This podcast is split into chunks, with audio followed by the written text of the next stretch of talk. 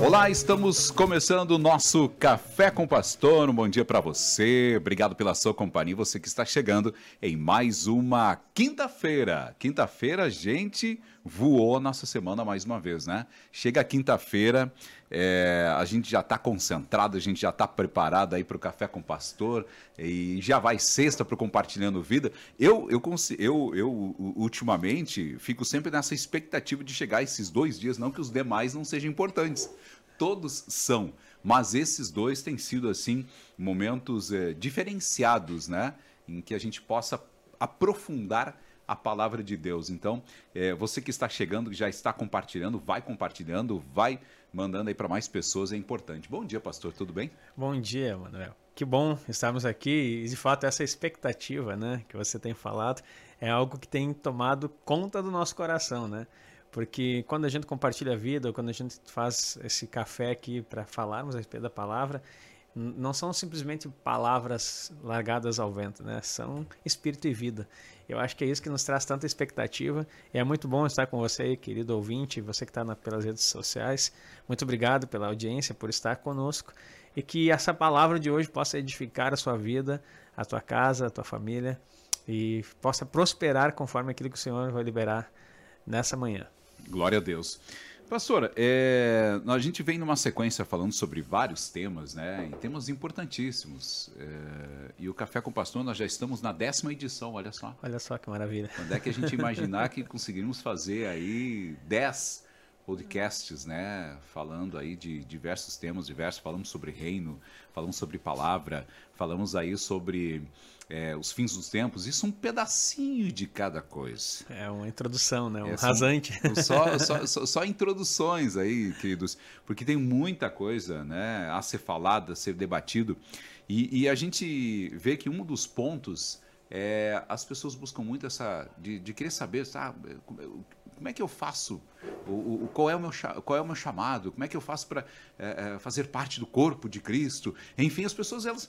É, é vamos acho que essa crise de identidade, nem elas sabem o que elas querem, o, o que, que eu faço, como é que eu faço, como é que eu busco isso, de que forma? Querido, hoje é o dia para a gente conversar sobre isso e é um tema muito interessante, né, pastor? E, e como é que o, o povo começa aí a buscar, de que forma e aonde está isso para saber o que fazer?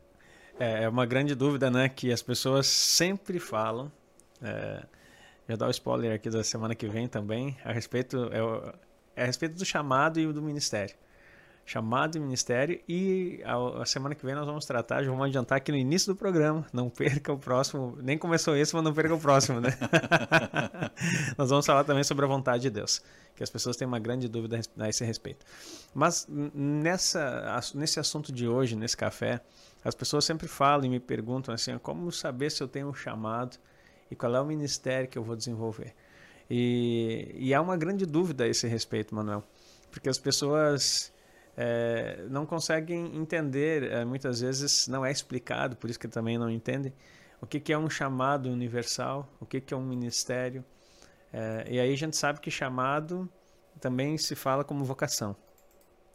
E ministério a gente entende como um serviço. É sempre traduzido isso porque ministério é uma palavra que significa serviço. Entretanto, há uma dúvida, né? Quando fala em vocação, as pessoas já pensam nessa palavra vocação, que é o mesmo sinônimo de chamado, é, as pessoas já pensam exatamente em algo que Deus falou, algo específico, um dom para exercer. E ministério, as pessoas sempre pensam naquilo que elas vão trabalhar na igreja. Essa é a maioria da, da, da situação, né? Essa questão do trabalhar na é, igreja. É, trabalhar ah, na igreja. Eu agora vou deixar o meu trabalho para mim trabalhar na igreja ou para mim trabalhar para Deus. Trabalhar para Deus. é, e não consegue entender o que, que é um ministério específico. Ah, outra coisa também, a própria atividade na igreja. É, a igreja tradicional mudou, né? É, antigamente se usava muito a, a expressão departamento. Departamento de ensino, departamento de música, departamento. Aí mais tarde começaram a chamar de ministério. Ministério de Ensino, Ministério de Música, Ministério. E, e, e esse tipo de, de expressão. Olha só, isso é importante, gente, porque a gente sabe é, o quanto as pessoas têm dúvidas, né? E, e esclarecer esses pontos, é, querido, você que está chegando agora, esclarecer esses pontos vai abrir um pouco a sua mente. Então, compartilha, o momento que você está chegando agora, compartilhe o café, tá? Compartilhe para mais pessoas, pelo menos umas 10 pessoas, pelo menos aí. É, curte, você que está no YouTube também, dá o teu joinha, enfim, isso tudo é importante. E se você tem dúvida também, escreve para nós, a gente vai, né? Nós vamos ao isso, mesmo tempo respondendo também no que respondendo der, né? ali dentro das nossas possibilidades aqui, né? Para você tirar todas as dúvidas, não ficar aí, fechar o café com, com algum ponto de interrogação. Pois bem, e, e, assim, eu acho que um ponto de partida para as pessoas começarem a entender o que, que é chamado, o que, que é ministério, não são apenas nomenclaturas que a igreja adotou, né? como sinônimos ou para deixar mais espiritual, vamos dizer assim. Em vez de dizer departamento infantil, eu chamo de ministério infantil, que parece assim mais espiritual, né? É, é, tá, tá dentro, ministério está na Bíblia, uhum. mas não deixa de ser um departamento infantil, porque ministério, de fato, né, existem cinco. São cinco os ministérios. E, e nem todo serviço que prestamos na igreja, apesar que ministério é um sinônimo de serviço, é, mas quando a Bíblia fala são cinco específicos, mas em toda atividade que desenvolvemos, vamos falar assim que fica melhor, na igreja é um ministério. Não, não, às vezes é uma, é, é uma parte de ser colaborador nisso. Eu sei que agora, é, ao escutar isso, alguns possam ficar pensando que isso, pastor, está destruindo com o meu ministério. não se trata de destruir com o ministério, se trata é, em saber uh, administrar, né? é, os conceitos e as realidades dentro da igreja. Nós não podemos falar e conceituar coisas que não têm um sentido bíblico, né?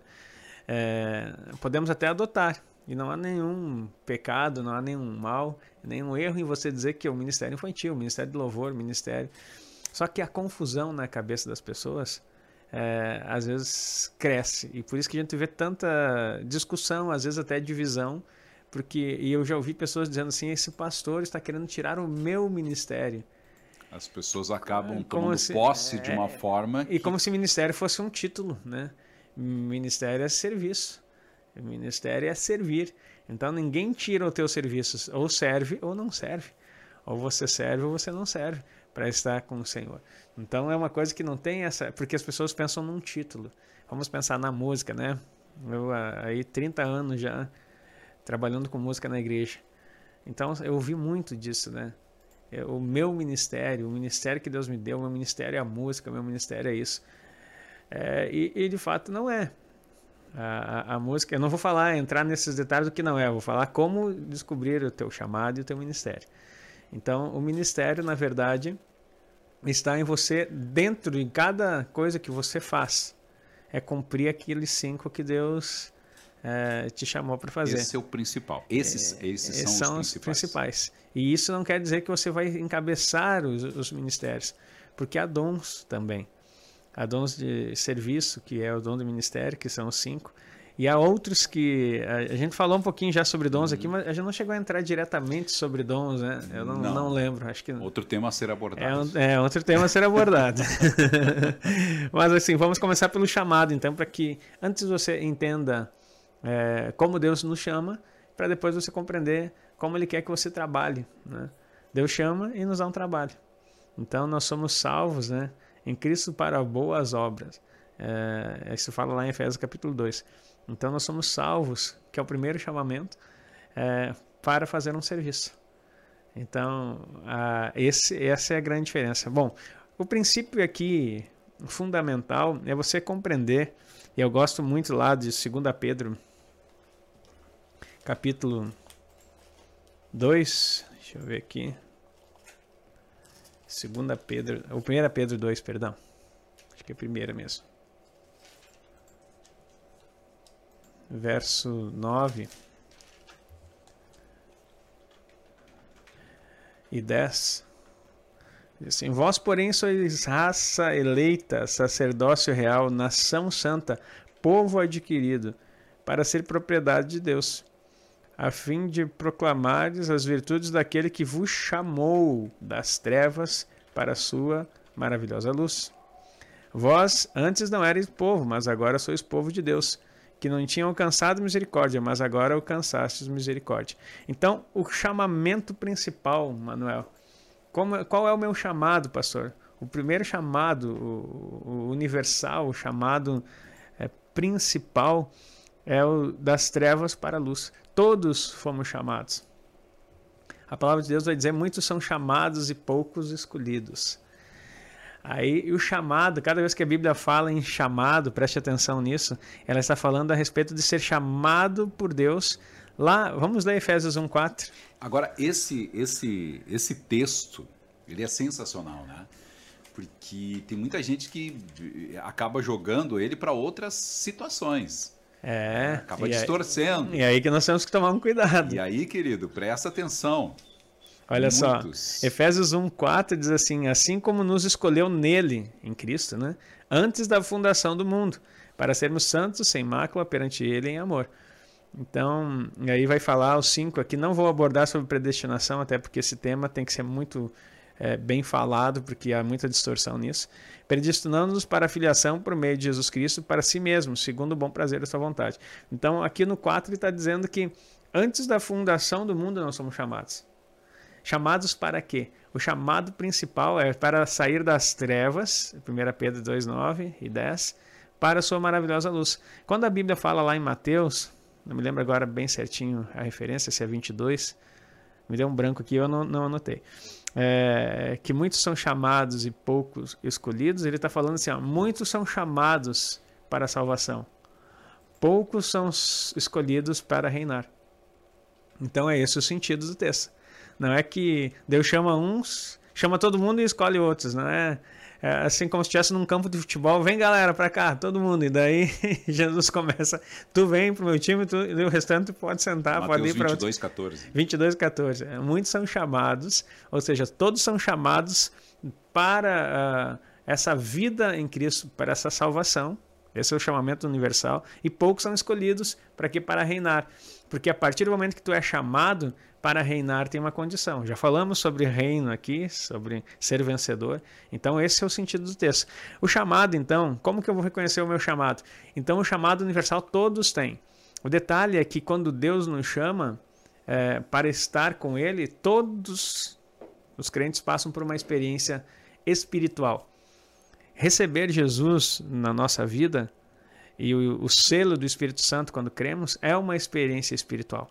E isso nos traz sensação de paz, nos traz sensação de alegria, traz, traz sensação de alívio, porque Jesus disse: Vinde a mim, todos que estáis cansados, eu vos aliviarei. Quando você entrega a tua vida para Jesus, conforme a situação que você está passando, e a gente vê isso na vida das pessoas, elas tiram como se um peso, um jugo que estava pesado, e trocam por aquele de Jesus que é suave. Essa é a situação do chamado universal. Nós saímos das trevas agora e estamos na luz. E aí, quando a pessoa vive isso, Manuel, ela fica tão feliz, que é uma expressão que eu não gosto, que a igreja usa, né?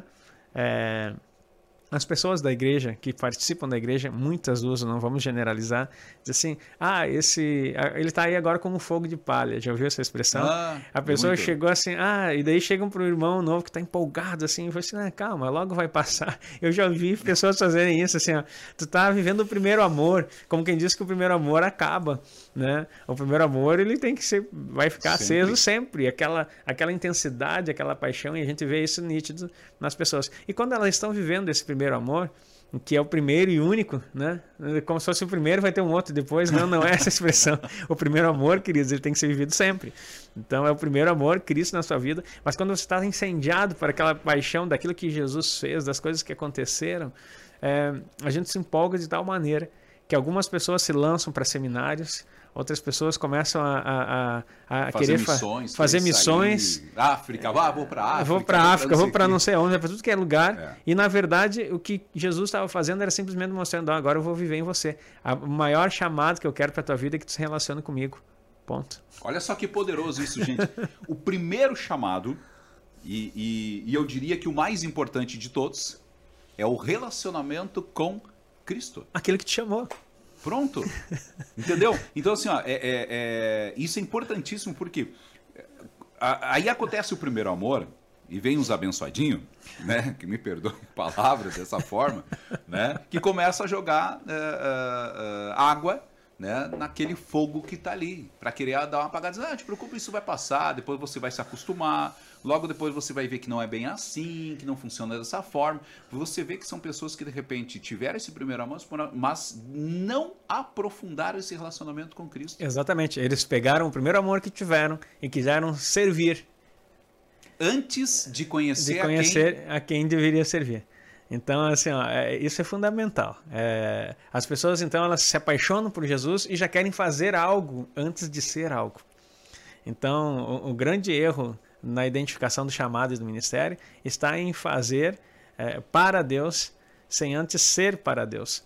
Isso não quer dizer que a gente só possa fazer depois de ser, mas que a prioridade é estar nele, se relacionar com ele, para depois ouvir o que ele quer que você faça. Porque quando você se apaixona e já sai fazendo, tu pode fazer um monte de coisa que, é, que não pediu. Que Existe não pediu. uma teoria, né, pastor? Desculpa lhe cortar assim, pode, mas é, é, que vem à minha mente agora.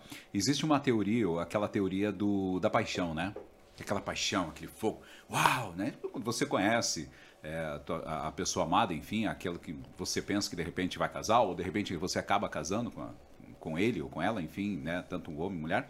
É, e aí, uh, você aquela paixão, aquela coisa que você quer ver todo momento, você quer estar todo momento, que você quer se relacionar, que você quer, oi amor, bom dia, oi não sei o quê.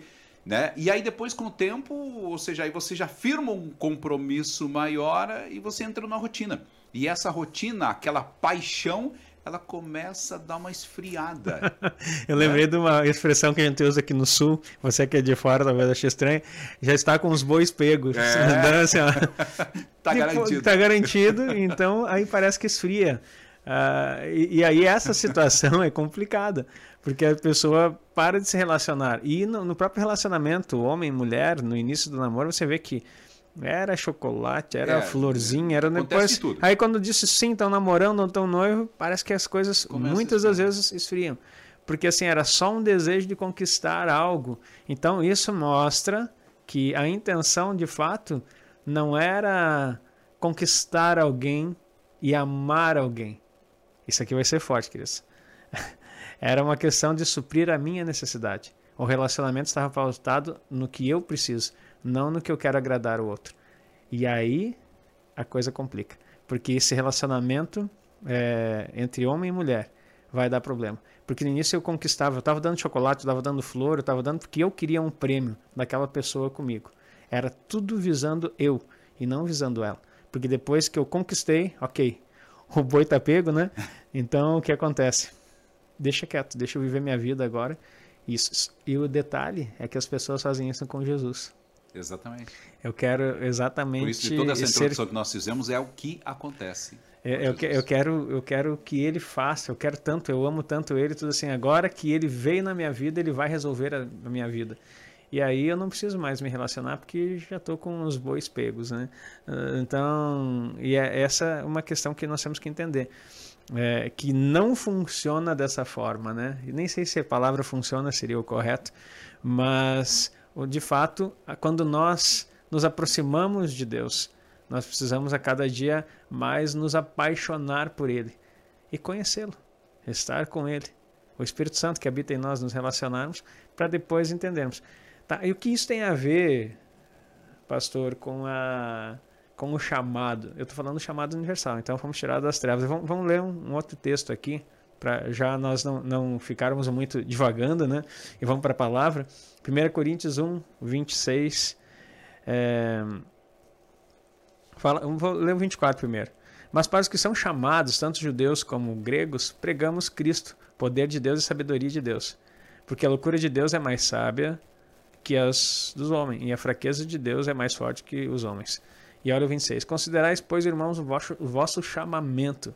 Não há muitos sábios segundo a carne, nem muitos poderosos, nem muitos de nobres nascimento. Pelo contrário, Deus escolheu as coisas loucas do mundo para envergonhar os, as, os sábios. E Deus escolheu as coisas fracas do mundo para envergonhar as fortes. E Deus escolheu as coisas humildes do mundo e as, que des, e as desprezadas, as que não são, para reduzir a nada as que são, a fim de que nenhum, nenhuma carne se vanglorie diante de Deus. Olha só, então aqui é um chamado. E que chamado é esse? Um chamado ministerial, não, ele está falando chamado das pessoas para estar, sair das trevas para a maravilhosa luz. Então, assim, ele não escolheu muitos sábios, ele escolheu aqueles que têm essas características. Esse é o chamamento é, universal, é o chamamento principal que Deus fez antes da fundação do mundo, como nós vimos lá em Efésios 1:4, para aqueles que vão ser salvos. Daí algumas pessoas vão dizer, então quer dizer que ele escolheu antes da fundação do mundo quem vai ser salvo. Não confunda a ideia lá com a predestinação. Isso é uma coisa, existe predestinação, mas não significa aquilo que talvez numa, na teoria, na teologia calvinista explique e não é o assunto agora, mas eu preciso te falar, você, querido ouvinte, você que está nos assistindo, que esse chamamento de Deus ele escolheu pessoas simples, não é pelo teu potencial que você é chamado para ser alguma coisa. O chamamento principal é para que você seja salvo e esteja com Ele. Então todos são chamados nesse sentido, para a salvação. E aí, Manuel, Amém. é interessante de a gente olhar, tá, mas e quando Deus chama alguém para algo específico? Aí vem a parte que eu gosto de falar. Querido, aproveite, aproveite agora para você compartilhar, compartilhe para mais pessoas. A gente está vendo o pessoal pelo YouTube aqui. Bom dia a todos que estão entrando, que entraram. Bom dia a todos. Ah, Deus é maravilhoso, nosso Deus é todo poderoso. Enfim, estamos juntos. Ah, ok, então, gente, aproveite, aproveite para compartilhar e também, é claro, deixar o seu joinha lá, tá? É importantíssimo porque o YouTube acaba levando para mais pessoas. E para você que está no Facebook também da mesma forma. Lembrando que nós temos também, a Gênesis Rádio Web, ela tem o seu Instagram. E você pode seguir também Gênesis Rádio Web, bem como está escrito. Gênesis Rádio Web pode seguir lá também da mesma forma, seguir lá o pastor Agnaldo. Então vamos lá. Como que as pessoas, como que eu vou saber se eu tenho um chamado específico de Deus? Então o chamado universal é crer nele. É, é sair das trevas e ir para a sua maravilhosa luz. Mas o interessante é que sempre haverá uma experiência para aqueles que eles desejam chamar para um ministério. Então, o chamamento específico nos leva para um ministério específico. E isso que nós precisamos entender. Todos os chamados serão salvos. Somos salvos ele, para quê? Para as boas obras, serviço. É, qual Deus preparou para que andássemos nela. Está lá em Efésios capítulo 2. Todos vão fazer algum serviço. Agora, um ministério específico, é, alguma obra, vamos, é, todos vão fazer alguma obra, mas um ministério específico há um chamamento. É um chamamento específico de Deus. Depois da nossa salvação. É, você já está salvo, você já tem relacionamento com Ele e o Senhor te chama. E eu não vou poder abrir todas as passagens aqui por causa do nosso tempo, mas eu vou falar algumas. Qual foi o primeiro chamado que nós conhecemos na Bíblia, assim, pós Adão? Abraão. Abraão, talvez você não saiba, eu vou te contar a história aqui de uma forma breve. É, Abraão é filho de Terá, é, moravam em Ur dos Caldeus, um, um, lugar, uma terra pagã, e o pai conta aí um, um conto judaico, né, que o pai de Abraão ele, ele era fabricava ídolos, ele tinha uma tenda de ídolos, né, para para vender e trazer oferendas. Tinha uma sala dentro da tenda que ficavam todos os ídolos e as pessoas ofereciam oferenda, né? E aí conta esse conto do, do Talmud, né? Que um dia Terá sai fazer os seus negócios e deixa Abraão responsável por cuidar dos ídolos. Ele diz assim, ah, cuida aí, se alguém trouxer alguma oferenda, apresenta e faz o que é de praxe.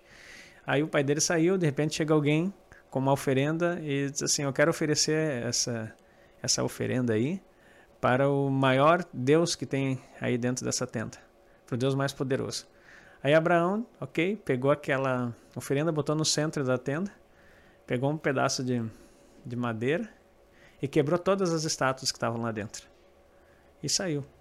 Ficou lá na recepção aguardando o pai dele voltar. Daí quando o pai dele chega, entra na tenda e diz assim: "O que aconteceu aqui, meu filho?" Daí ele assim: "Olha, pai, é o seguinte, teve alguém aí ofereceu um sacrifício para o ídolo mais poderoso que tivesse aí dentro, para o Deus mais poderoso que tivesse aí. E aí eu coloquei aqui no centro e eles começaram a se degladiar para ver quem era o melhor. E aí aconteceu tudo isso. Daí Terá olha para Abraão e diz assim: Você está louco? Você não sabe que eles não veem, não ouvem, não cheiram, não fazem nada, como que eles iam fazer esse negócio? Daí a célebre frase de Abraão, né? Ele diz para o pai dele: Quem dera que os seus ouvidos ouvissem o que tua boca acabou de dizer. Então, que os ídolos não têm valor nenhum, né? Então é um conto muito bonito. E se de fato é real, não sabemos. Mas o que acontece? Havia no coração desse jovem um desejo por conhecer algo a mais do que a idolatria apresentava. De fato, se isso aconteceu, ou esse conto ilustrativo é, nos mostra a respeito do que um Deus pode comunicar à nossa vida. Tem vários deuses, entre aspas, aqui, para quem está me escutando no rádio, é, no mundo, mas há um Deus só, um verdadeiro. E esse comunica conosco. Mais tarde, Abraão é chamado por esse Deus, por causa de um coração disposto a conhecer a verdade. Quando há disposição no nosso coração, Deus se comunica. Há um livro que estou lendo é, muito bom chamado Fator Melquisedeque, falando a respeito de como Deus se manifesta nas diversas culturas, nos diversos povos e nas diversas religiões. Não estou dizendo que Deus está em toda religião, não é isso, ou que qualquer religião leva a Deus, mas nesses lugares onde se tem fome de Deus, Deus sempre dá um jeito de aparecer. É interessante que ele conta nesse livro a história de quando Paulo está no aerópago lá pregando e ele chega nos gregos e, diz, e vê um monumento ao Deus desconhecido. E aí ele chega e diz assim: é esse Deus que eu vim pregar para vocês, esse Deus que vocês não conhecem, que vocês veneram, é o que eu quero apresentar para vocês. É... Então, onde tiver um coração aquebrantado, aquele coração desejoso pelo verdadeiro Deus ou por aquele que fez todas as coisas, pode estar no meio ele de vai, qualquer situação. Ele, ele vai... vai comunicar. Ele vai comunicar. Então, essa ideia de que para que é, as pessoas conheçam Deus, elas têm que estar na igreja, é uma falácia. Até porque quem pode estar dentro da igreja pode não estar querendo aquele Deus. Exatamente. E não estou falando aqui que não devemos congregar e não devemos ser igreja, pelo contrário. Isso é importantíssimo. Não, a gente está só chamando a atenção, né, pastor, pelo quê? Chamando a atenção da importância de você buscar de coração, ou seja, você realmente se deleitar eu quero esse Eu quero Deus. conhecer esse Deus. Eu quero, eu quero conhecer Deus. Então qualquer pessoa pode chegar a esse conhecimento. Enfim, o que, que acontece com Abraão? Deus fala com ele. Em específico, isso é um chamado. Sai da tua terra, da tua parentela, da casa do teu pai, da terra que eu te mostrarei. Farei-te uma grande nação, abençoarei o teu nome, e tu serás. Em ti serão benditas todas as famílias da terra. Então, assim, farei de ti uma benção. Olha que coisa linda isso. Um Deus falando específico com com Abraão. Então, se houve um chamado específico, Manuel, para Abraão, então quer dizer que há chamado específico para mais pessoas. Aí você vai olhando na história, você vai ver a mesma coisa é, acontecer é, com Moisés. O que, que aconteceu com Moisés? Lembra da sarça? Deus se manifestando. E aí comunica diretamente. Ele já conhecia o Deus de Israel, mas Deus precisou. Quando há um chamado específico, agora vamos falar de chamado específico, é, Deus vai comunicar com você, queridos. Lembra de Samuel? Samuel, Samuel, daí ele vai lá, uhum. Deus falando. É, e, e, assim vai indo até nós chegarmos, dá para fazer uma lista enorme aqui de pessoas chamadas. Por exemplo, é, só um exemplo interessante: quem é o sucessor de Moisés? Josué. Mas não foi Josué e Caleb as pessoas que não se renderam às vozes contrárias? Olha só. E por que que Josué foi chamado e não Caleb? Porque existe um chamado específico para desempenhar um ministério específico. E aí Deus sempre tira alguém é, que ele escolheu. E uma coisa que é interessante, que hoje em dia as pessoas elas querem ser escolhidas por Deus e elas se voluntariam, né? E se dispõem a fazer para Deus coisas que não ele não, não são chamadas. E aqui é um ponto importantíssimo, porque existe algo que Deus libera sobre todos, que é seu poder. Atos 1:8 Recebereis poder ao descer sobre vós o Espírito Santo, e sereis minhas testemunhas em Jerusalém, Judéia, Samaria, até os confins da terra. Um poder para é, testemunhar. Isso é dado a quem? Todo crente. Creu no Senhor Jesus, creu no Espírito Santo, você vai ser revestido por Ele, vai ser batizado pelo Espírito Santo, e você vai ter, vai ter poder para testemunhar. Agora, isso é é, vamos dizer assim, Manuel, um chamado? Não. Não é um chamado específico. Deus está dando poder para cada um. Então, aí as pessoas se colocam numa posição porque receberam dons. E aí elas querem usufruir é, dos privilégios ou simplesmente o fato de estar liderando alguém porque recebeu o dom. Mas quem disse que ela foi chamada? Homens de Deus que não têm um histórico de chamamento específico, eu fico questionando. Eles podem ser homens de Deus, mas estão fazendo coisa que não foi pedida. Todo aquele na Bíblia me mostra isso e as experiências que vivi e das pessoas que conheço, tanto em livros, grandes evangelistas, grandes é, tiveram um, um, encontro específico com o próprio Cristo. O que, que aconteceu com Paulo mesmo? Ele não era um perseguidor da igreja? e daí ele estava indo no caminho de Damasco e uma luz brilha, todo mundo vê, uma voz fala com ele, ele fica cego e a voz diz: Paulo, Paulo, por que me, Por que me persegues? Quem és tu, Senhor? Eu sou Cristo, a quem tu persegue. Queridos, eu quero falar isso aí específico para você. Hoje em dia ficou moderno. Há uma expressão até dentro da igreja: vou te levar ao presbitério, vou te levar ao pastoreio. Pastores dizendo isso para outras pessoas que eu vou te levar. E com certeza eles levam. Qualquer pessoa pode te levar para qualquer lugar, mas menos para fazer as coisas em Cristo. Porque quando Deus chama, ele fala especificamente com as pessoas. Não há homens, eu não posso te promover a pastor. Mesmo tendo unção para isso, para colocar mãos e levantar pessoas, eu não posso fazer isso. Uhum. Porque se o Espírito Santo não falar com você, Manuel, especificamente, é um encontro específico, ele dizer assim, assim, e não confirmar com a igreja, você não tem um chamado. Você tem simplesmente, uh, eu simplesmente não é menosprezando, mas simplesmente a vida de Deus em você, porque ela é simples, mas poderosa, ela tem a vida de Deus em você para que você seja aquilo que Ele quer que você seja. Agora, não queira fazer algo para Deus que Ele não pediu para ser feito. E o que eu mais vejo são pastores frustrados. Eu tive em vários lugares no ano 2020, todo esse tempo de pandemia, eu vi muitos pastores desistindo, pastores cansados, pastores sofrendo. Tive em alguns congressos quando já puderam, liberaram para estar juntos ali mesmo com máscara, tudo. E daí eu vi o choro dos pastores dizendo assim, eu preciso de alguém que cuide de mim, alguém que me ajude, alguém que isso, alguém que... Então assim, e a gente perguntava, qual é o teu histórico? Como que tu conheceu? Como que tu recebeu o teu chamado para o ministério? E queridos, pasmem, alguns deles diziam assim, sim, eu era um empresário, não deu nada certo, e aí eu comecei a trabalhar. Outros assim, ah, meu sonho desde criança ser isso. Daí eu pergunto assim, tá, mas especificamente, como Deus falou contigo? Não, foi assim, eu, eu comecei a participar na igreja, daí eu fui sendo é, diácono, fui indo, fui, tá, mas quando Deus falou contigo a respeito do ministério? Não, na verdade, assim, uma profeta um dia falou, e assim, ó, vão dando um monte de coisa, mas nunca respondem assim, ó, quando Deus falou com você? E aí a pessoa não tem essa ideia. Se Deus não falar com você, quando Cristo chama você, ele se apresenta para você e você tem uma experiência específica com ele. Esse é o chamado ministerial. Aí vem um ministério para você, um serviço. Não um serviço geral que todos nós podemos executar. Quer ver uma grande comissão?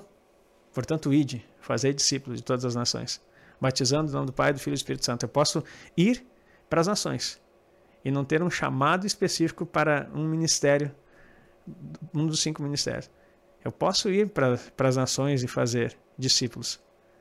E não ter um ministério específico, mas ter a ordenança bíblica já que me, me faz fazer isso. Nós moramos aqui 70 quilômetros da Argentina. Tu quer pregar para as nações? Tu não precisa fazer teologia. Tu não precisa se formar, não precisa receber uma unção na tua cabeça. Você vai lá e prega. Pregar o evangelho é uma ordenança. Não é uma solicitação e nem um chamado. É um comissionamento. Todos têm que fazer. Ponto. Olha que poderoso isso, gente. Se você não pegou todo o fio da meada aí, por favor, você que está nos nossos chats aqui, tanto no YouTube quanto no Facebook, escreve alguma coisa, diz aí, você está entendendo o que o pastor está falando? Porque isso é. Pastor, essa forma, né? E, e o senhor está sendo muito claro e bem claro, né?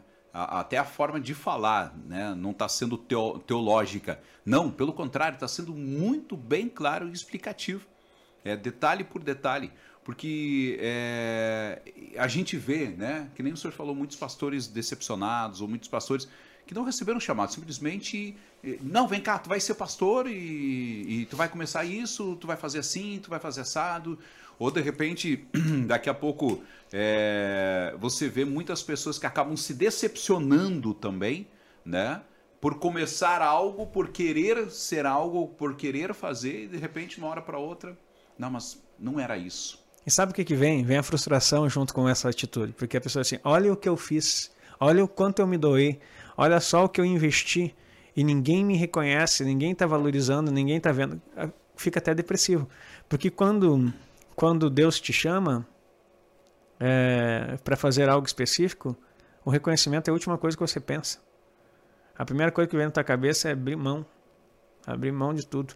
O que pesa para o chamado é o quanto você vai ter que abrir mão. E alguns podem dizer, não, mas Deus não quer que você abra mão de nada, Ele quer que você prospere, quer que você cresça. Não, queridos. Não. É, pelo contrário, quando a gente vê é, o chamado de Eliseu, Elias passa por ele, lança a capa nele, e ele diz assim: Você sabe o que eu fiz contigo? Um chamado específico. Ele tinha 12 juntas de bois e arados para isso aí. Ter arado em Israel nessa época, madeira disso aí, e a quantidade de boi era ter uma frota de caminhão hoje em dia para fazer um trabalho aí. Então era muito dinheiro. O que, que ele faz?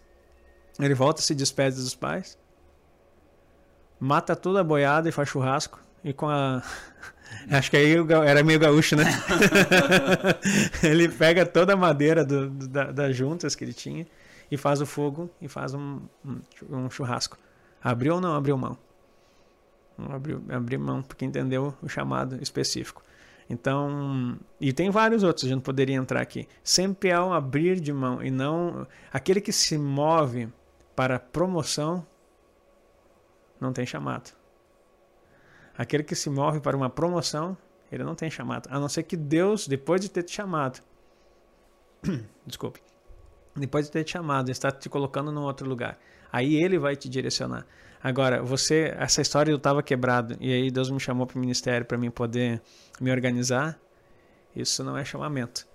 Isso é benefício próprio. É, é você querer eh, achar exatamente, né? Achar um benefício ou querer achar alguma forma para para você suprir algo que você acima de tudo, porque assim, querido, é, isso a gente tem batido e a gente tem aprendido muito com isso. Que para você, para começo de conversa, cumprir com aquilo que Deus tem, você tem que estar tá bem consertado. Senão Deus não vai fluir. Porque isso são, isso são outras coisas é, que, que, é principal, né, pastor? Ou seja, se você não tiver é, é, em dia com as suas coisas, organizado, tem tantas coisas, tantos princípios, tantos mandamentos, né, tantas ordenanças, usando todas as palavras, que Deus também para fluir na sua vida, você tem que estar tá em dia. Você tem que estar tá com tantas coisas na sua vida em ordem, porque senão também as coisas não vão acontecer. E, e existe, Manuel, apesar que as pessoas não gostam de falar isso, existe hierarquia no céu. Pois é. Existe uma hierarquia no, no, nos ministérios também. Hierarquia não de que um é melhor que o outro, mas existem lugares que você precisa chegar vamos dizer assim, para mim ter a presença de Deus, eu não preciso estar cumprindo mandamentos. Porque os mandamentos de Cristo não são pesados. Agora, para mim ser salvo, eu preciso crer, é pela fé. Ponto. já sou de Jesus, ele já habita em mim. Agora, há coisas que eu vou ter que fazer, desenvolver na minha vida cristã, para que eu possa chegar nos lugares que Deus quer. E isso é diferente. E não só pensando no reino que nós vamos uhum. adquirir né, é, adquirir, não sei, a palavra é, não é correta, que nós vamos participar, esse correto. É, o reino que vamos participar, ele tem questões, Mateus 5, 6 e 7 mostra quais são alguns princípios que nós precisamos é, guardar em nossa, nossas vidas, e não para buscar, mas porque nós amamos a Cristo. Mas enfim, mas só que isso não é para todos, Manuel. Assim como o ministério, preste atenção, querido, não é para todos. Se todos fossem ministros, do Senhor e com um chamado específico é dos cinco ministérios, onde estariam as pessoas que precisam ser aperfeiçoadas por esse ministério? Vamos lá para Efésios. Olha, Efésios capítulo 4, verso 11. Você vai ver algo aqui, ó. Ele mesmo concedeu alguns como apóstolos, alguns como profetas, alguns como alguns como evangelistas e alguns como pastores e mestres. Tendo em vista, verso 12, o aperfeiçoamento dos santos, para a obra do ministério, para a edificação do, do corpo de Cristo, até que todos chegamos à unidade da fé, no pleno conhecimento do Filho de Deus, a condição de homem maduro, à medida da estatura e da plenitude de Cristo, para que não sejamos mais meninos agitados de um lado para o outro pelas ondas, eh, pelas ondas e levados ao redor por todo o vento de ensinamento, outra versão vai dizer de doutrina, pela artimanha dos homens, pela astúcia que induz a um sistema de erro. Então, assim, ó, os ministérios estão aqui para quê? Para que aqueles que Deus chama especificamente, eles vão receber um desses dons que de ministérios, né, que são cinco ministérios. Para quê? Para aperfeiçoar os santos, para que eles amadureçam em Cristo. Ponto. Não fala aqui em sucessão. Você vai ser um profeta para levantar profetas. Não que não possa, mas o objetivo é maturidade cristã, para que eles não sejam enganados por falsas doutrinas. Os ministérios na igreja e os chamados específicos de pastor, mestre, profeta, evangelista e apóstolo são para que eles aperfeiçoem os santos através daquilo que Deus derramou sobre eles. E nesse processo eles também são aperfeiçoados. E aí colaboram para que não haja mais infantilidades no corpo de Cristo. Porque eles têm um chamado específico e um ministério para desenvolver. Aí esse ministério é um serviço para quem? Não, o serviço é para Deus. Nós ministramos a Deus, aos santos e ao mundo. Ministramos a Deus individualmente. Precisa ter um chamado ministerial? Não. Quando servimos a Deus, ministramos a Deus, é o nosso particular, é o nosso secreto. Quando ministramos ao santo, é o nosso serviço. Pode ter ministério ou não. Aquilo que a gente desenvolve dentro da igreja com os nossos dons. Quando ministramos ao mundo, é as boas novas que nós pregamos. A Deus, aos santos e ao mundo. E é o ministério que desenvolvemos. Precisa ser pastor para isso? Não. Agora, quando você é chamado ao pastoreio, e me chamou a atenção aqui, nesse texto, que a gente sempre fala de cinco ministérios, mas dois ministérios estão juntos. Não que sejam quatro, são cinco, mas dois estão juntos. Porque pela, pelo português você vai ler aqui, ó, é, pastores e mestres. Os outros estão todos separados por vírgulas. Então isso quer dizer que o pastor tem que ser mestre. A gente vai dizer assim, poxa, mas isso é uma heresia. Pastor não tem que ser mestre. Aí a gente vai ler lá em 1 Timóteo 3. Olha só que loucura isso. Vamos usar então de que uh, não, não, não, dizendo que uh, vamos usar de que pastor, teoricamente, ou seja, para você ter esse chamado pastor, você tem que ter essa, uh, digamos, esse chamado também para mestre, ou seja, você já tem que estar tá com, com, com você de, eu ia usar essa palavra, desejar ser um mestre também, ou seja, ensinar, porque pastor tem que saber ensinar. Tem que saber ensinar. Está escrito lá em 1 Timóteo 3, no verso 2, e, e Teresa diz assim: é necessário, portanto, que o bispo seja irrepreensível, marido de uma só mulher, ponderado, sensato, ordeiro, hospitaleiro, apto para ensinar. Apto para ensinar. E aí você pode dizer assim: tem que ter um ministério de, de. Não, ele é apto para ensinar quem? A si mesmo? Não, os outros. Cada vez que você ensina aos outros é ministério. Quando é para você mesmo, é graça de Deus aperfeiçoando. Quando é para o outro, é dom e quando é um serviço como bispo, é um dom de ministério. Não apegado ao vinho, não violento, porém tolerante, inimigo de contendas, não amante do dinheiro. Alguém que governe bem sua própria casa, tendo filhos em submissão e toda responsabilidade. E aí vai indo. Que não seja novo na fé, verso 6. Ei, para que para não suceder, cegado pelo orgulho, cai na condenação imposta ao diabo. Nossa, pastor. Agora assim, ó, eu faço uma outra pergunta assim, ó é, é, principalmente que o senhor está falando, e aí chegou nesse ponto, que é o ponto com relação à questão do momento certo. O momento em que você realmente assim, ó, ok, eu estou sendo chamado, ok, Deus falou comigo. Esse momento, pela sua experiência, pelo aquilo que o senhor já viu, aquilo que é, é, já, já, já, já tem estudado também, qual é este ponto? É a partir do amadurecimento? A partir, ou não? A partir do amadurecimento. Por que pode, que tá porque pode haver, pode haver situações, às vezes você ser lá antes de você começar, você, ó, Deus te dá uma condução, mas uh, que você realmente vai começar a realizar ou que você realmente é chamado. Deixa eu ir para a Bíblia que fica mais fácil, né? Amém. Glória a Deus. Paulo foi chamado. Ananias, quando um homem foi ministrar, impor mão sobre ele. Tu viu que ali, que não seja neófito. E aí a Bíblia vai falar, não impõe a mão precipitadamente em ninguém, se for neófito, né? Para que não caia na condenação do diabo. Que qual foi a condenação do diabo? O orgulho. Ele se achou mais do que era. Então, se uma pessoa é nova na fé, ele pode se orgulhar daquilo que ele. Ah, eu cheguei ontem aqui, agora eu estou mandando em todo mundo, sou um pastor, sou um... Então. É... Tô na janela. É, tô... Brincadeira, tô na janela. Então, a, a, as pessoas têm que ter essa, essa condição de estar maduros em Cristo. E aí vem esse aperfeiçoamento. Como que tu vai amadurecer, Manuel? Se submetendo àqueles que o Senhor levantou para te aperfeiçoar. Então, eu só vou deixar de ser neófito quando houver alguém de Deus ministrando na minha vida e me ensinando, me discipulando para isso. Tá, mas as coisas, tem coisas que eu já ministrei aqui, já falei no culto também, que o Espírito Santo age em nós que individualmente. A Bíblia até diz que não é necessário que ninguém te ensine lá em 1 João, é, porque a unção que está em você te ensina todas as coisas. Ensina todas as coisas a respeito do quê? A gente sempre tem que fazer as perguntas para não generalizar. A unção que está em você ensina e revela as coisas de Deus, aqueles mistérios, aquilo que a palavra quer comunicar, a vida de Deus em você. Agora, o ministério específico que Deus está levantando, é necessário que alguém legitime você. Então, não é para pôr a mão precipitada em alguém, porque alguém tem que ser ordenado. Uma coisa é, interessante que a gente não descortina muito na, na, palavra é que eu falei no início que todos recebem o poder, Atos 1,8. Mas a autoridade é dada para a igreja. E é a igreja que ministra sobre as pessoas.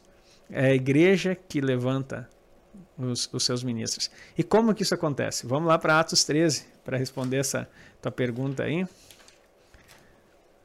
Querido, aproveite e compartilhe aí para mais pessoas. Vamos lá, gente. Dá, tá sendo benção essa palavra, muito esclarecedora, né? Uh, eh, para você entender o teu chamado, entender em que forma você é chamado, ou em que forma, se somos chamados ou não somos chamados, e para o que somos chamados.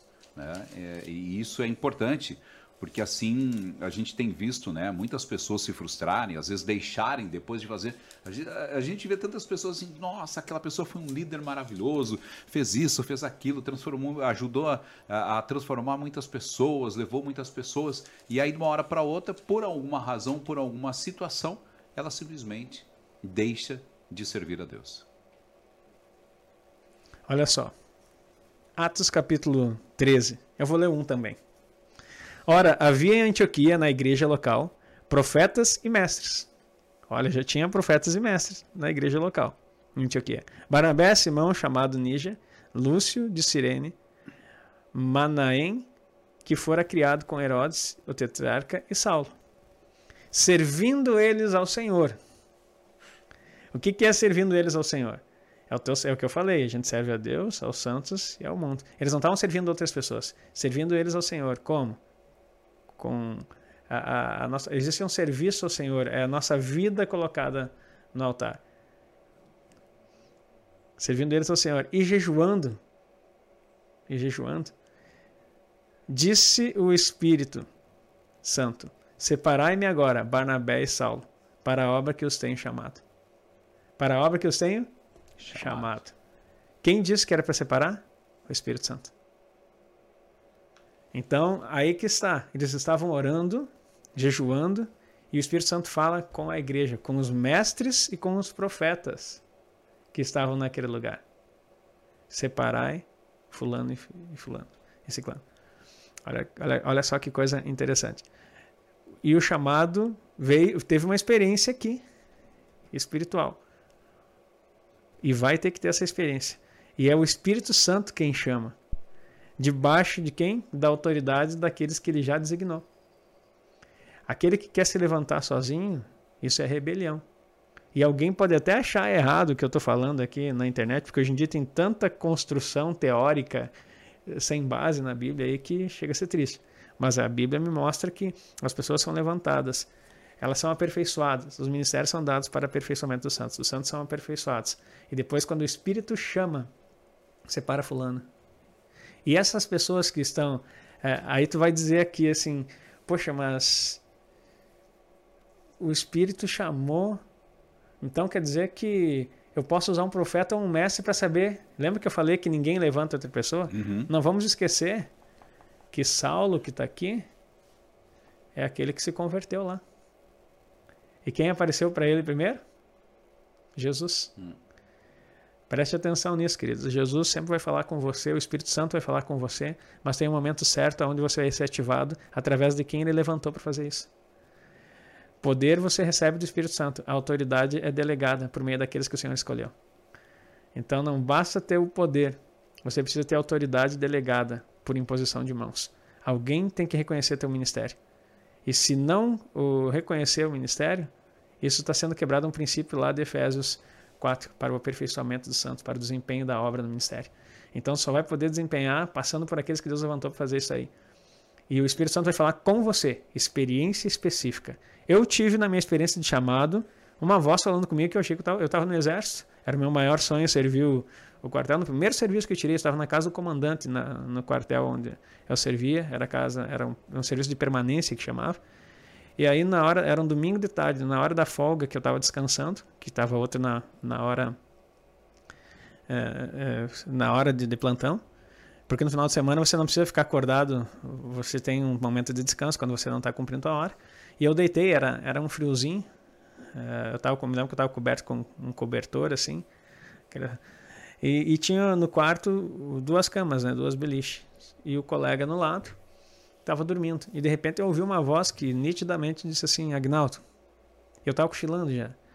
Daí eu me acordei, olhei, achei que fosse o cara que estava no lado, olhei, ele estava dormindo. Tá, daí de novo. No que eu comecei a cochilar de novo, eu ouvi de novo. E por três vezes isso se sucedeu. Tanto que na terceira vez, na, na segunda vez eu acordei, o colega assim: Tu me chamou, cara? Ele assim, tá louco? Me deixa dormir. e daí eu tá. Daí na terceira vez foi uma experiência que eu não esqueço até hoje. Na terceira vez, quando. A gente é crente, eu nasci dentro da igreja. E quando falou a terceira vez Agnaldo, me deu um calafrio. Sabe? Assim, me arrepiou tudo e me deu um negócio, parece que um embrulho no estômago, assim, sabe? Eu disse assim, ah, meu Deus. E eu me lembrei, sabe de quem? Samuel. eu me lembrei de Samuel, eu disse assim. Aí eu disse assim, não, eu não acredito. Por causa que foi, é, foi profecia na minha vida, eu nasci prematuro de oito meses, fui desenganado pelos médicos, e Deus mandou uma profeta dizendo que eu não ia morrer, que eu ia viver e que eu ia é, ser pastor. Só que por causa dessa profecia, a Bíblia diz para a gente não desprezar as profecias, né? Mas eu, na minha imaturidade e numa igreja tradicional que fui criado, eu desprezava. E eu achava que, que na, quando Deus fala comigo naquele jeito, eu fico olhando assim, poxa vida. Aí eu simplesmente sentei na cama e disse assim, Deus, é tu que está falando comigo, né? Então, lembrei de Samuel, assim, pode falar, que eu estou te escutando. E assim, ó, nítido, não sei, eh, Manuel, se foi eh, se foi audível, se não foi audível, mas eu escuto, eu tenho a voz gravada na minha mente até hoje, bem assim. Você largaria tudo isso por mim? Tudo isso, talvez que você está ouvindo não entenda o que, que era, mas tudo isso era o meu sonho de ser militar. Eu estava recém-enganjado no primeiro ano, estudando para concurso, para ser militar. E aí, quando eu vi aquilo, sabe que o coração parece que vai saltar pela boca, assim, sabe? Eu disse assim, pá.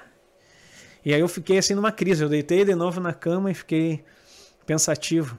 Eu olhei, eu fardado ali de serviço, e digo assim: esse é o lugar que eu quero estar pro resto da minha vida, né? Pensando eu. E aí eu disse assim: Deus, tu sabe todas as coisas. Aí eu lembrei das profecias. Assim, tu me deu vida. Eu só estou aqui porque tu me deu vida. Meu pai e minha mãe sabem da história. Eles me contaram o que eles passaram. Eu cheguei a pesar 1,2 kg numa incubadora. E os médicos mandaram meus pais para casa e assim, pode ir que ele vai morrer. E isso me veio na memória naquele momento. Eu disse assim, não, é, eu sei é, o que Deus fez por mim. Deus disse assim, sim, Senhor, eu largo tudo pelo Senhor. Você concordou. E eu disse, eu largo tudo pelo Senhor.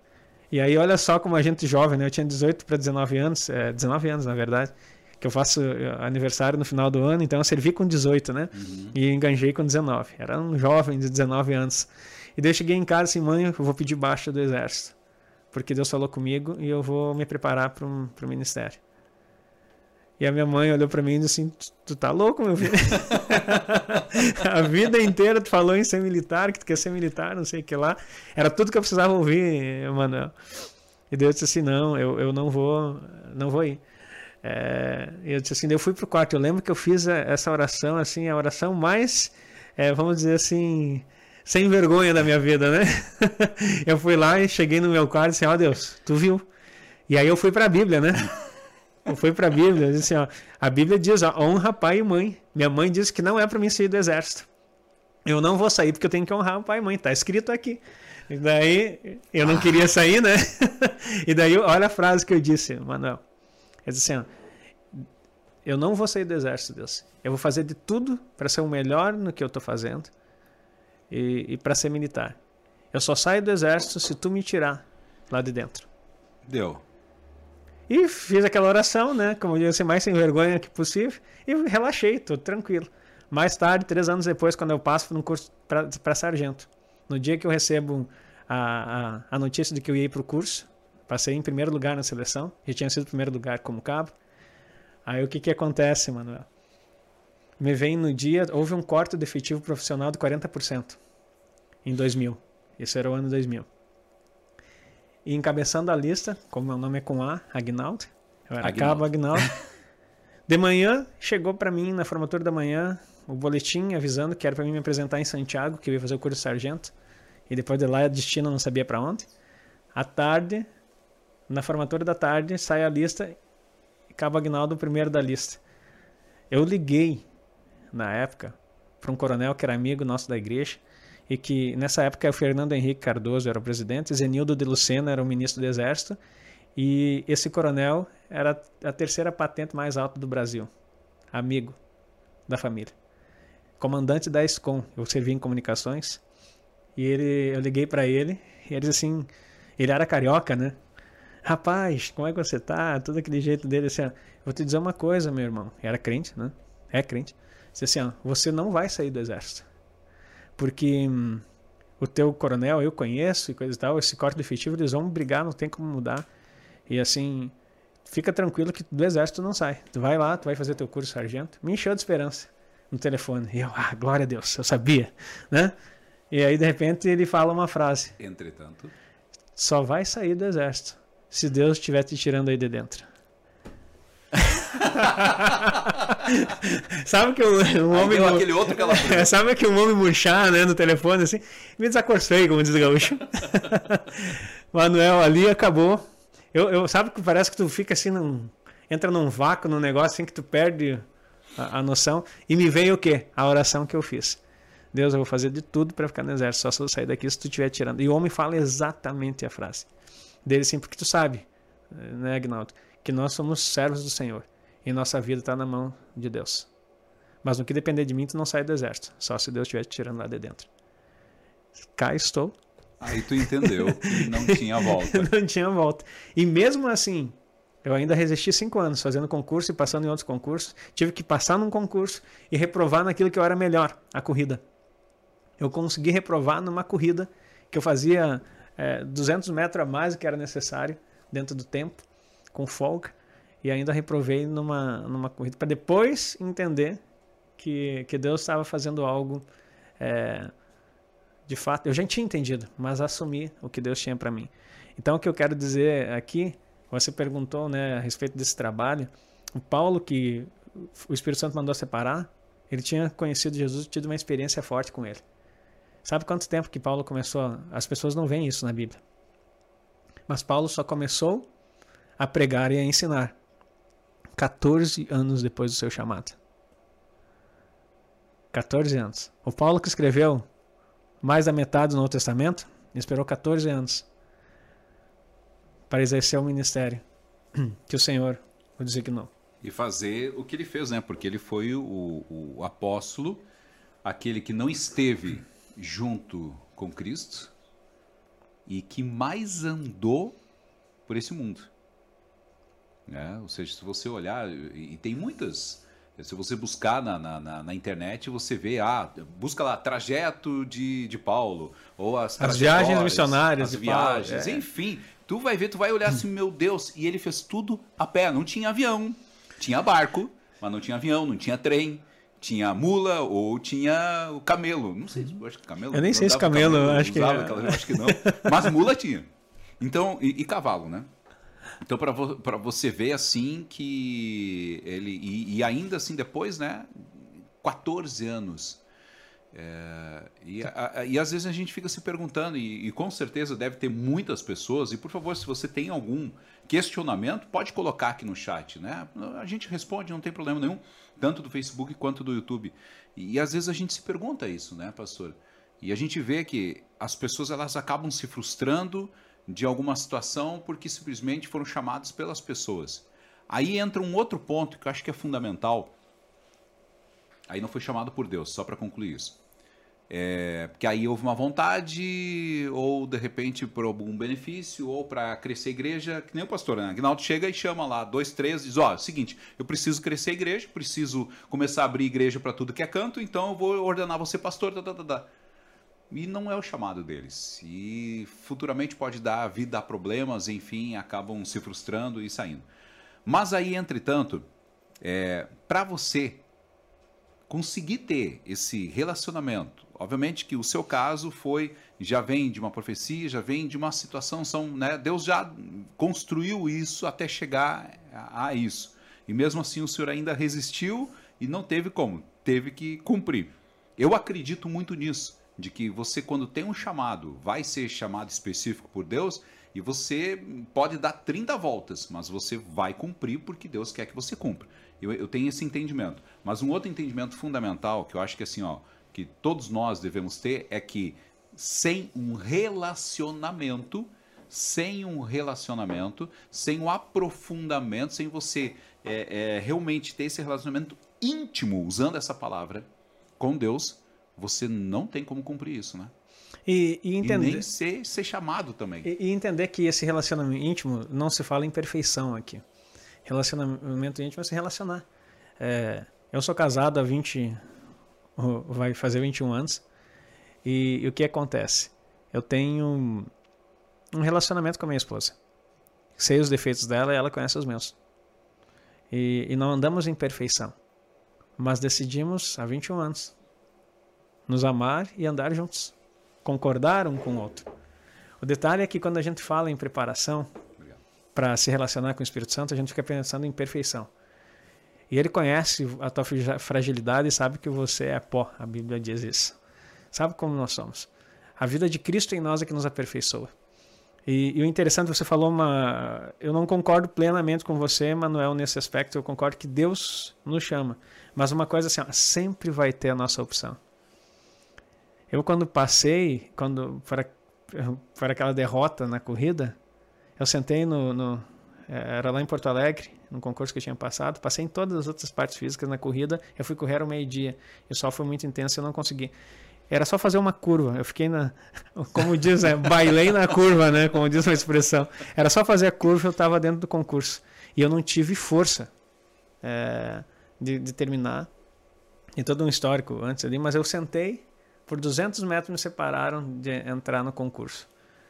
E, e aí eu chorei muito, e o meu tio que estava junto lá, que mora lá em Cachoeirinha, ele disse, Agnaldo, não chora, ano que vem tem de novo, não precisa se desesperar, tu é um cara novo, tu pode fazer de novo, tu vai fazer, tu vai passar. Foi só, só, só que ele não entendia que o meu choro não era por não ter passado. Porque antes de ir para esse concurso, ainda fui arrogante e disse para minha esposa, ela disse assim para mim, amor, se se tu não passar agora, nesse concurso, para de fugir do teu chamado. Hum. E aí eu dei uma, uma risada, como diz, a, eu gosto muito das expressões nossas aqui do Sul. Dei uma gaitada, que é uma risada bem alta, né? Eu dei aquela risada debochada, assim, ó. Eu disse assim, se eu não passar, porque eu tinha certeza que ia passar, eu vou direto de Porto Alegre para o seminário. Ai, ai, ai. Falei isso.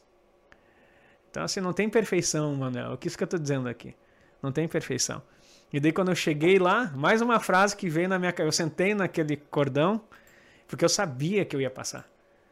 A, a corrida era o que menos me preocupava, era o que eu estava mais preparado. Eu tinha passado em todas as provas, era só a corrida.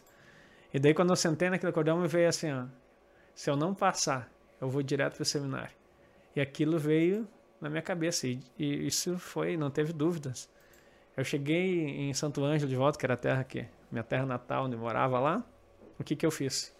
Marquei uma agenda para o seminário e fui assistir uma aula lá, participar de uma semana de aula é, gratuita que eles abriam para os alunos. Fiquei lá na casa de um seminarista amigo meu.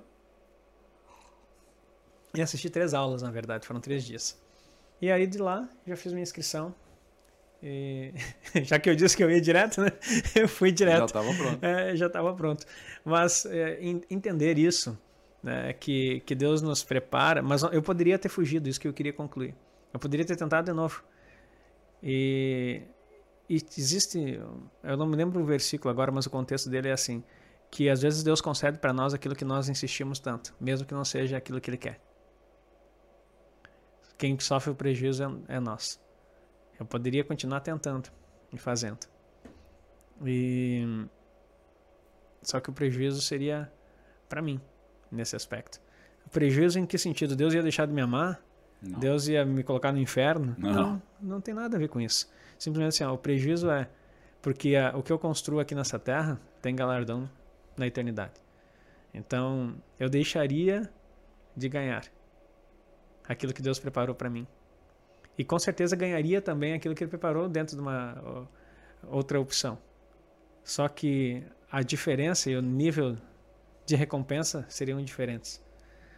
Por eu ter escolhido aquilo que o Senhor falou, eu acredito que eu não estou construindo palha, né, feno, nem madeira. Mas na hora da, de Deus organizar, lá no tribunal de Cristo, ouro, prata e pedras precio preciosas é o que eu espero estar juntando para esse tribunal. Mas, entretanto, pastor, aí eu então vou fazer um adendo com relação a isso. É, é, é, e aí eu entendo também de que você ou a pessoa, seja usando o seu exemplo, né? De que o senhor iria sempre, por mais que tivesse ido para outro caminho, ou tivesse, né, escrito, não, eu vou tentar de novo, eu vou tentar, eu vou tentar até conseguir, mas eu não vou para o meu chamado, eu não vou né, é, é, cumprir a, aquilo que Deus disse para mim fazer. Mas o Espírito Santo vai estar sempre falando contigo. Por que você não veio? Por quê? Né? Aí é, corre o risco, né? não que necessariamente aconteceria isso, mas corre o risco de você começar a ficar frustrado. Exato. De você começar a dizer assim, por que, que eu não cumpri meu chamado? Aí depois de você já estar na velhice de você achar que eu agora não tenho mais nada, que eu tenho tudo, mas não tenho o principal. Que aí de repente você colocou toda a sua força, colocou tudo ali, né? O seu amor, a sua é, a sua dedicação em cumprir naquilo que era a sua vontade. E você está cumprindo a sua vontade. Aí entra a questão da vontade de Deus e a sua. Então, é, é, fechando um parênteses com relação a isso, entra aquela questão do chamado, que por mais que você não deseje, ou você deseja, você tem que se negar, você tem que se esvaziar e você tem que deixar Deus agir na sua vida. Manuel, isso é importantíssimo. É, é claro que eu estou falando que cada um pode correr a sua história, Exato. fazer o seu, seu caminho. a tem... gente só está dando um exemplo, um exemplo que é o, o, seu exemplo. Né? Mas todo fugitivo vai encontrar um grande peixe para ser engolido. no meio da tempestade, ele vai ser lançado para fora. E vai ter um grande peixe para ser engolido. E o detalhe é que, o, o, olha que coisa importante isso. O chamado de Jesus para seguir ele é negar a si mesmo. Negar a vida da alma, morrer. Paulo diz: Já estou crucificado com Cristo, não mais eu vivo, mas Cristo vive em mim. Talvez você não saiba. É, foi, nos ensinaram errado na escola bíblica dominical e nas histórias infantis, mostrando Jonas engolido pelo grande peixe, geralmente o desenho era uma baleia, e ele lá dentro, já vi até uns desenhos que é uma fogueirinha se aquecendo. Uhum. Então, assim, é, não foi isso que aconteceu. Ele foi engolido por um grande peixe, não sabemos e que grande morreu, peixe era né? esse, e morreu. E morreu. E você vai ver no próprio livro dele a angústia e a sua escrita, né, de declaração de morte ali, né? Ele morre e ele é vomitado na praia, no lugar onde Deus mandou. Então, eu quero dizer, não quero dizer para você que você vai morrer, não, querido. Mas eu digo assim, mas você, quando Deus te chama e Ele tem algo específico para você fazer, apesar de que algumas pessoas podem dizer que Deus não interfere, a história de Jonas me mostra um Deus interferindo, não por causa da vida do Jonas, mas por causa da vida das pessoas que estavam em Nínive. O povo, qual foi a briga de Jonas? O povo se arrependeu e eles assim, mas o povo era muito mal, não merece salvação. Eu vou fugir porque eu não quero que nenhum seja salvo lá. E foge. Deus pega, faz todas essas coisas, mata ele, ressuscita. Como, peraí, pastor, que história é essa de que Jonas morreu? Jesus disse, quando os fariseus pediram um sinal, nenhum sinal será vos dado a não ser do profeta Jonas. E daí ele fala a respeito da sua morte e ressurreição. Que esteve três dias na barriga do, do peixe, assim importa que o homem esteja três, três dias no centro da terra. Então, ali mostra que houve sim um morrer do Jonas e, e um ressuscitar na praia, quando foi cuspido pelo peixe. Então, nós temos que morrer para nossa vida da alma, para nossas vontades, e ressuscitar dentro do propósito de Deus dentro do lugar chamado para exercer o ministério, porque o ministério que é dado é para aperfeiçoamento não do Jonas, mas do povo que estava lá precisando. Então, assim, Manuel, eu vejo que quando envolve muitas pessoas, quando envolve um, um, um ministério específico, nem que seja necessário matar o profeta, mas Deus te lança dentro do propósito, se você é o chamado para aquele, aquele momento. Então, precisamos ter essas definições claras né, na nossa vida. Você é chamado, você vai ter um encontro com o Senhor, vai ter um histórico. Então, o ministério vai ser um dos cinco. E quer dizer que não possa ter outros pastores? Você deu até um exemplo de levantar pastores. Ministério pastoral é uma coisa, a função pastoral é outra. Ministério pastoral é específico, vem o mestre junto. Ele precisa ser é bom para ensinar. Mas o ministério pastoral local é importante. Se eu quero multiplicar uma igreja, sozinho eu não vou conseguir. Eu posso levantar alguns líderes com funções pastorais, mas eles não serão deslocados para outra cidade. Eles serão pastores auxiliares do meu ministério. Isso não tem problema. Líderes habilidosos, capacitados, e eu preparo eles. E eles estão preparados para toda boa obra. E o que, que acontece? O Espírito Santo pode chamar. Paulo, e, e, que foi aqui Atos 2 e Barnabé, não, perdão, Paulo, é, Barnabé e Saulo, eles estavam preparados. 14 anos de preparo para que o Espírito se chamasse. Então eu quero dizer para você que está ouvindo aí e quer servir ao Senhor, se prepare. Se prepare, cumpra, chega junto daqueles que, que são os preparadores para isso, desenvolva o teu ministério e ore, por isso, se você deseja servir ao Senhor, num ministério específico, peça a Ele. Os ministérios também são dons, escolhei, pois, os melhores dons, mas sem a intenção de benefício, sem a intenção de, de autopromoção, no sentido de servir. Então, acho que fica claro aqui para você entender o que, que é um chamado e um ministério. A autoridade só vai ser dada quando a igreja se separar. E olha só, Olha o verso 3. Estou em Atos 13, 3. Então, tendo jejuado e orado, imposto-lhes as mãos, os despediram. Esses, pois, enviados pelos esses, pois, enviados pelo Espírito Santo. Olha só quem envia. É o Espírito Santo. 13 4 ali. Separa, o Espírito Santo separou. Falou com os profetas. Impuseram as mãos. Quem? Os profetas e os mestres que estavam ali. Agora vocês têm autoridade não apenas o poder. O poder ele já tinha desde que o Espírito Santo entrou. Paulo foi cheio do Espírito Santo quando Ananias orou por ele. Foi cheio do Espírito Santo.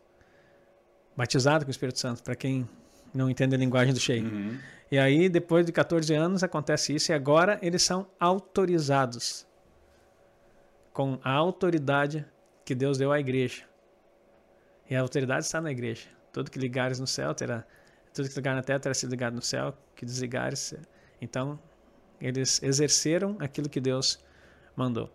E aí eles começaram o ministério. Você que está escutando aí, querido, e que tem um, um, um, desejo de servir ao Senhor em ministérios, fuja daqueles que se autopromovem, daqueles que, que não tem. Nenhum pastor pode pastorear sem ter um pastor sobre ele. Cobertura, né? Cobertura. Algumas pessoas não gostam da expressão cobertura e coisa e tal. Não usa então a expressão cobertura se não gosta. Mas assim, você precisa prestar contas para alguém. Ah, mas eu presto conta para Deus. É, pois é. Cuidado. Todo mundo vai prestar conta para Deus, até os demônios. Então, toma cuidado com isso, porque todos eles, Tiago diz assim, crês que Deus é um só, fazes bem. Até os demônios creem e estremecem. Demônio crê que Deus é um só. Então tem gente que tá pior que o demônio, que não acredita nem em Deus. então, os demônios creem e estremecem. Então, se você vai prestar conta, todos sabemos, os anjos, os anjos serão julgados pela igreja. Todos prestarão conta. Então, agora, você andar debaixo de pessoas que Deus escolheu e fazer o, o sistema que Ele organizou para que a maturidade venha, para que a bênção do Senhor alcance através da propagação do Evangelho, isso tem que ter vida de Deus, tem que ter Espírito Santo. Tem que ter tudo isso. Então, você é chamado universalmente geral das trevas para a maravilhosa luz. Você recebe poder, todos recebem com o Espírito Santo. Você recebe os dons, todos recebem os dons. Agora, ministérios são cinco específicos. Vai ter uma experiência com você, vai ter preparo, vai exigir algo a mais, vai ter cobranças maiores. Paulo até escreve dizendo que não almejais muito de vocês ser mestres.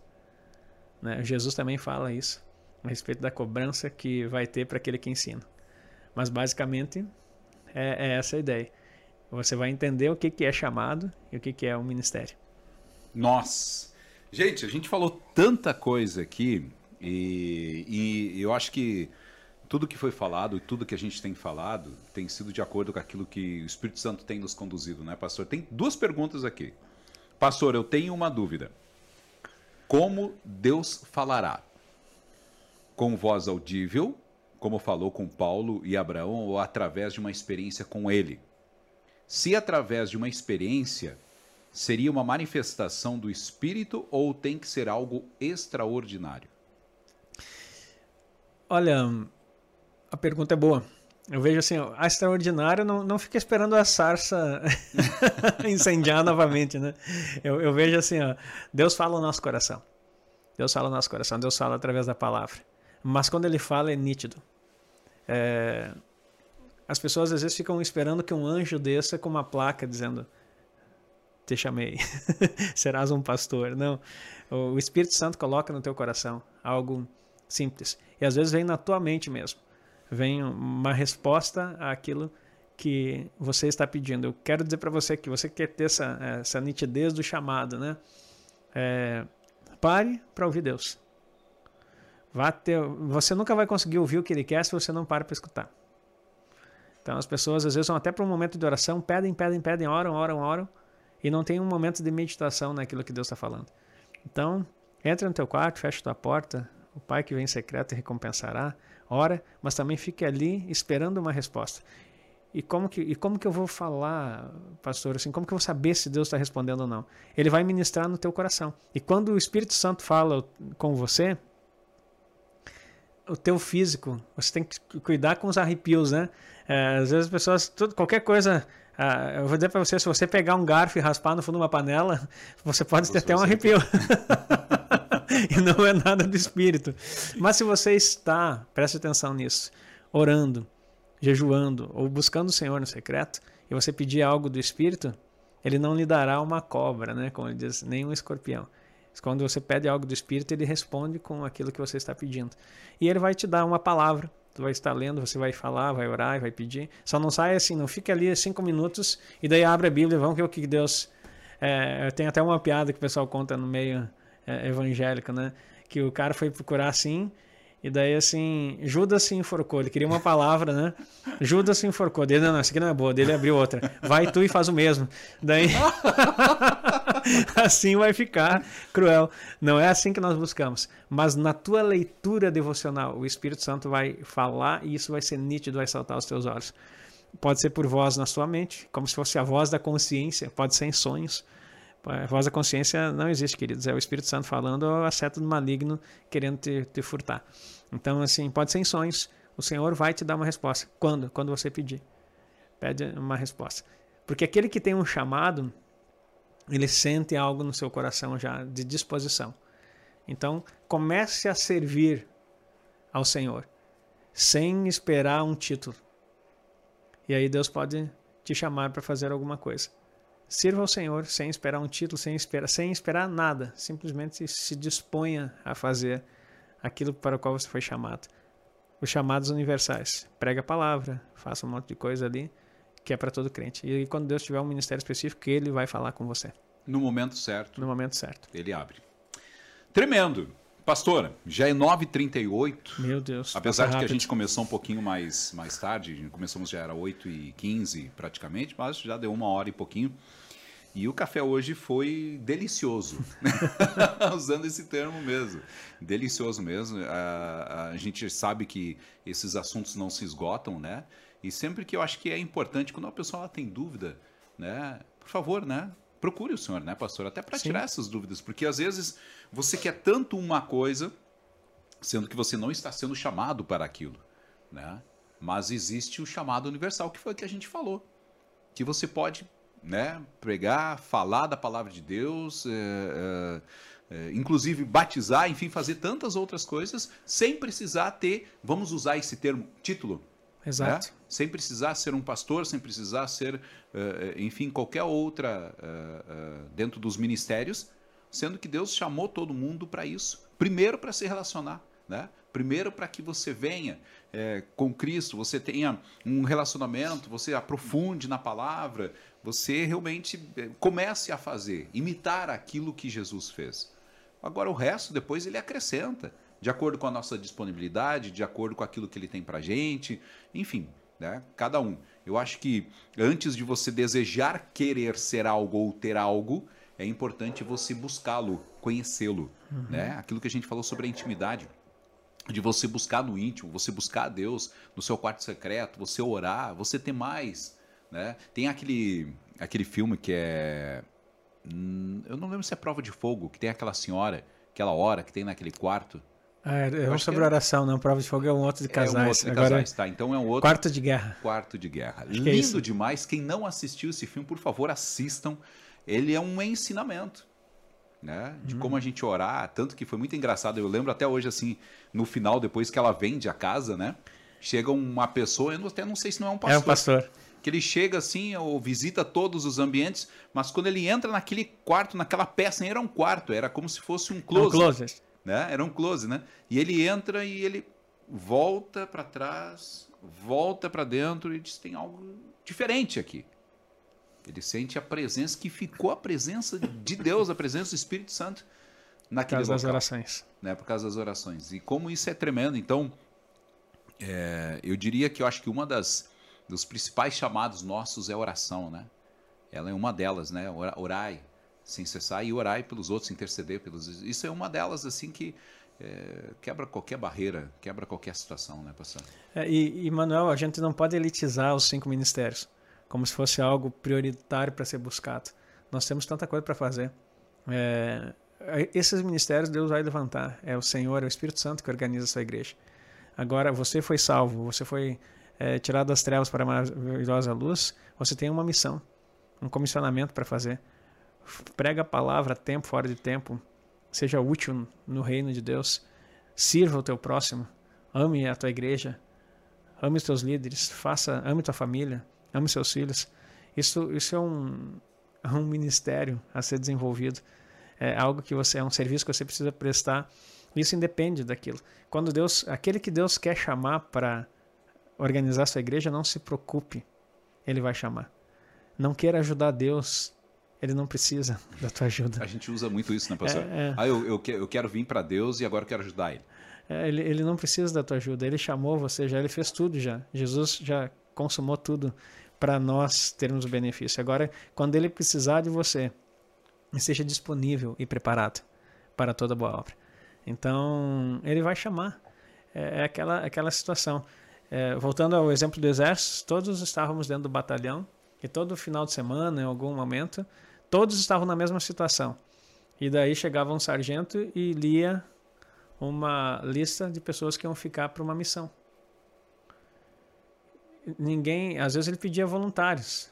Daí surgiam os voluntários. Mas geralmente eles diziam fulano, fulano, fulano, e sempre eu estava junto né? nessas missões. Então o que eu quero dizer assim para você, você está regimentado no exército. Na hora que o general precisar de você, ele vai chamar pelo teu nome especificamente para a missão. Mas enquanto isso, todos somos soldados, somos, todos estamos cuidando, vigiando, guerreando, batalhando. E nós não precisamos é, dar instrução para o general de como podemos ser usados. Ele sabe exatamente o momento, quando e como ele vai te usar. Glória a Deus.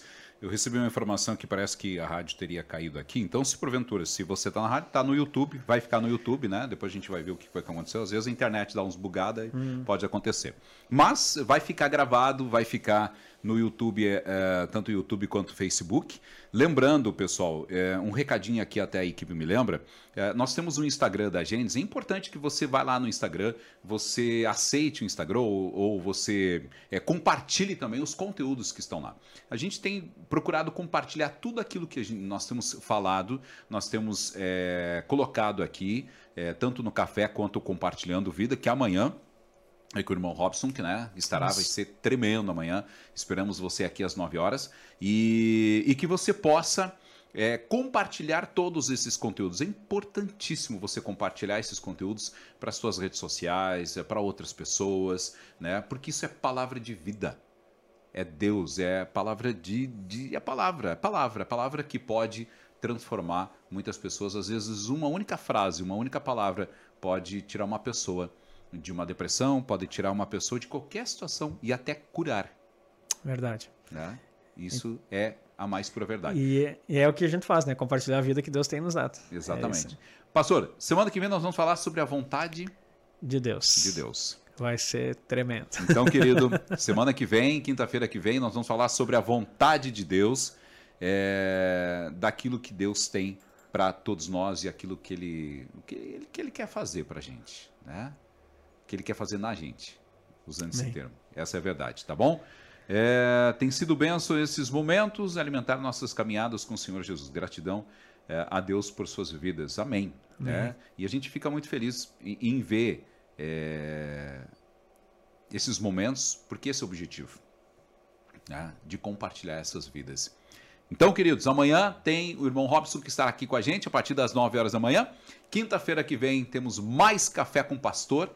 Pastor, obrigado mais uma vez. Obrigado, Manuel. Tremendo. Obrigado a todos que estão online aí, quem estão ligados na nossa rádio. Que o Senhor possa prosperar você e chamar você é, para aquilo que Ele tem e pretende na sua vida. E seja sensível a tudo aquilo que Ele fala, esteja sensível a tudo aquilo que Ele diz, porque o chamado dele é universal, mas também é específico para todos quantos Ele quiser chamar e estão dispostos a ouvir aquilo que Ele fala. Amém. Ora por nós aí, pastor. Vamos orar sim. Pai, obrigado por esse tempo, obrigado porque nós podemos usufruir da tua palavra com liberdade e muito mais do que ouvi-la, nós podemos guardá-la em nosso coração e trazer para a prática de vida. Ó Deus, nessa manhã eu te peço, ó Deus, que o Senhor levante mais obreiros para a tua obra, porque tua palavra diz que a seara é grande e os ceifeiros são poucos, que nessa manhã pessoas que têm um coração incendiado, Pai, possam ser comissionados pelo teu Espírito Deus, proporciona experiências, momentos, um chamamento específico para que eles possam, ó Deus, ajudar no, no reino de Deus aquelas pessoas que estão chegando a aperfeiçoar os santos. Pai, mas para isso nós queremos ser comissionados, que o Teu Espírito Santo fale ao coração dos ouvintes, de cada pessoa aqui, de uma forma específica. Nós não queremos te ajudar, Senhor. Nós somos cooperadores por causa da vida de Cristo em nós. O Senhor é soberano sobre todas as coisas. Que nessa manhã o Senhor possa assim nos abençoar com a tua palavra de vida, com a tua vocação e com tudo aquilo que o Senhor tem transbordante para a vida de cada um dos teus filhos. Oramos agradecidos por tudo em nome de Jesus. Amém. Amém. Obrigado. Obrigado, pastor, mais uma vez. Obrigado. Até a próxima quinta-feira. Queridos, então, quinta-feira que vem, vamos falar sobre a vontade né, de Deus aí para a sua vida e também para as nossas vidas. E também amanhã, né, não esqueça, por favor, 9 horas da manhã estaremos aqui no Compartilhando Vida com o irmão Robson, que vai ser tremendo, vai ser especial, tá bom? Até amanhã, gente. Deus abençoe você.